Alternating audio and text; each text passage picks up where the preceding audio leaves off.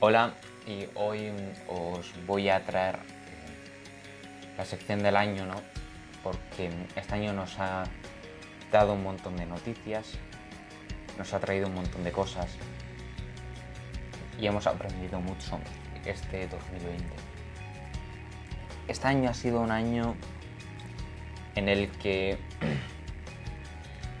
hemos vivido más cosas que ningún otro año, hemos estado confinados en casa, hemos pasado de tener de la normalidad a una situación totalmente diferente, volveremos a la normalidad, por supuesto, pero con las mascarillas, distancia seguridad. Eso es un problema. No es que sea un problema, pero hay gente que se agobia mucho con el virus. Mi palabra del año va a ser coronavirus. Esa va a ser la palabra. La palabra del año que yo voy a resumir aquí en la sección de, la sección de. Y a mí esto me ha llamado mucho. ¿En qué sentido? A mí esto me ha llamado bastante debido a que hemos pasado de tener cuatro casos de gripe en China a una pandemia mundial de un virus que es más grave de lo que parece. Sobre todo, los que más han trabajado por nosotros son nuestros sí, nuestros sanitarios han sido los, los que más han trabajado. Ellos, así que se lo tenemos que agradecer, porque ellos son los que han, lo han hecho todo. Se acaba un 2020 marcado por la pandemia, que comenzó todo un 11 de marzo, como pandemia me y ha pasado a ser una pandemia, una pandemia de la que todo el mundo, salvo Sentinel del norte, sabe de ella. Los Sentineleses es uno de los únicos lugares donde no ha habido casos de COVID. Allí eh, son vulnerable a cualquier enfermedad eh, debido a que ellos no tienen la suficiente medicación, debido a que ellos viven todavía en el paleolítico. Se acaba un 2020 del que hemos aprendido mucho. Para mí este año ha sido un mal año en lo personal, no, no ha sido un mal año, pero para muchísima gente. Para mí en lo personal no ha sido un mal año pero me quejo, no me quejo, lo borraría Y este año que viene, que comienza a partir de mañana, va a ser una esperanza para el mundo debido a la vacuna contra el coronavirus. A la vacuna. Sí, sí, a la vacuna.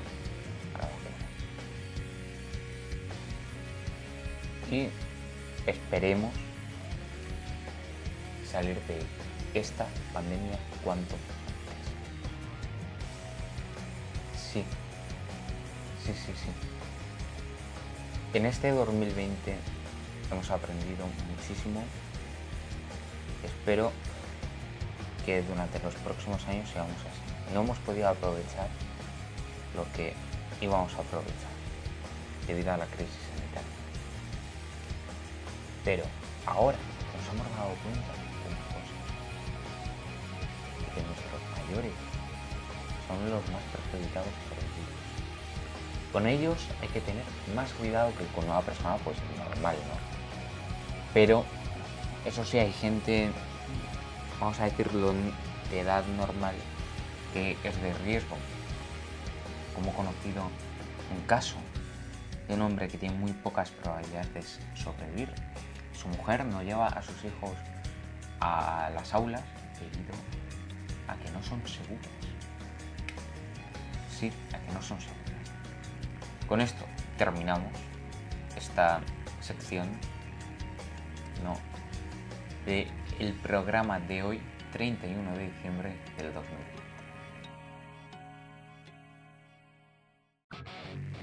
Y mm, comenzamos los deportes de hoy 31 de diciembre hablándoles de que en este año se han muerto muchísimos, bastantes deportistas. Entre ellos vamos a empezar por Kobe Bryant. Kobe Bryant eh, murió en un accidente de helicóptero, un accidente multitudinario. Eh, murieron todos los que iban, todos. Lo más asombroso fue que también muriera una hija suya, que tan solo tenía 13 años de edad. Eso tampoco de pena. Yo, en aquel entonces, cuando me enteré de esa noticia, que estaba en los nuevos ministerios de Madrid, cuando me enteré, se me quedó la boca abierta. Y ahora vamos a hablaros de otra muerte, la de Diego Armando Maradona. Esa me ha llamado bastante la atención.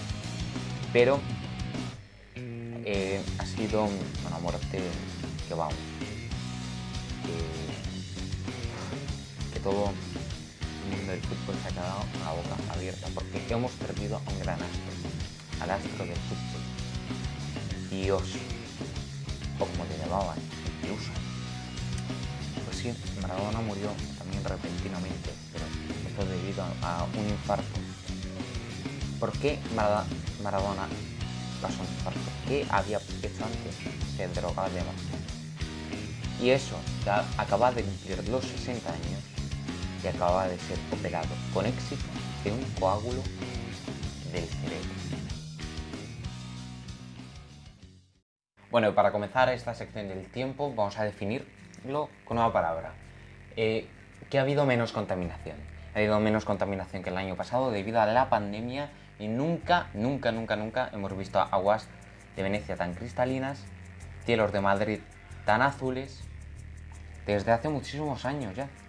Las aguas de Venecia debido al confinamiento de marzo se podían ver hasta los peces en los canales de la mítica ciudad italiana.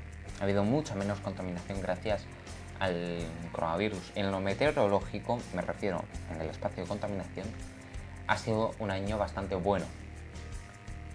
Gracias a, la pandemia. Aunque las temperaturas, eso sí, han sido normales. Hemos llegado eh, con tiempo bastante agradable hasta principios, hasta finales de noviembre. Desde mm, prácticamente desde abril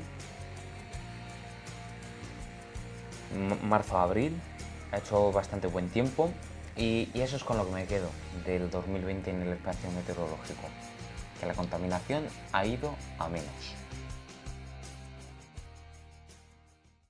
Pues nosotros despedimos este programa totalmente especial.